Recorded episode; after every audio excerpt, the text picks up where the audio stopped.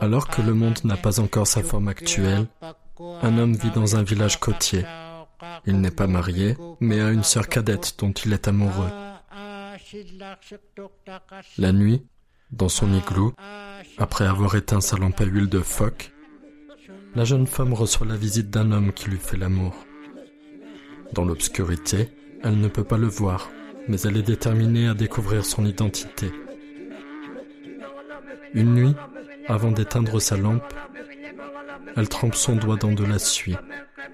Quand l'homme vient lui rendre visite ce soir-là, elle enduit son front de suie. Le lendemain, elle part à sa recherche et trouve son frère dans la maison des hommes, le front couvert de suie. Elle éprouve à la fois honte et colère. Dans un accès de rage, elle se coupe un sein, le met sur un plat et l'offre à son frère en lui disant ⁇ Puisque tu me désires autant, mange-le !⁇ Son frère refuse et se lance à sa poursuite. Courant toujours avec le plat, elle ramasse une poignée de mousse et l'allume. Son frère fait de même. La jeune fille accélère pour finalement monter au ciel et devenir le soleil. Son frère la suit, mais les flammes de sa poignée de mousse s'éteignent, ne laissant que des braises ardentes. C'est ainsi qu'il devient la lune. Encore aujourd'hui, la lune court après le soleil.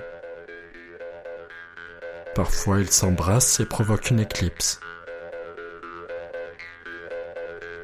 Le soleil perd un peu de sa hauteur au milieu de l'hiver, mais reprend force et beauté au printemps et en été ce qui ne fait qu'augmenter le désir de la lune.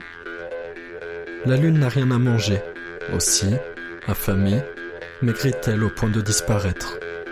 Le soleil se montre alors clément et la nourrit du sein que la jeune fille a placé sur un plat. La lune retrouve des forces et reprend sa poursuite. Le soleil lui coupe alors les vivres avant de la nourrir à nouveau.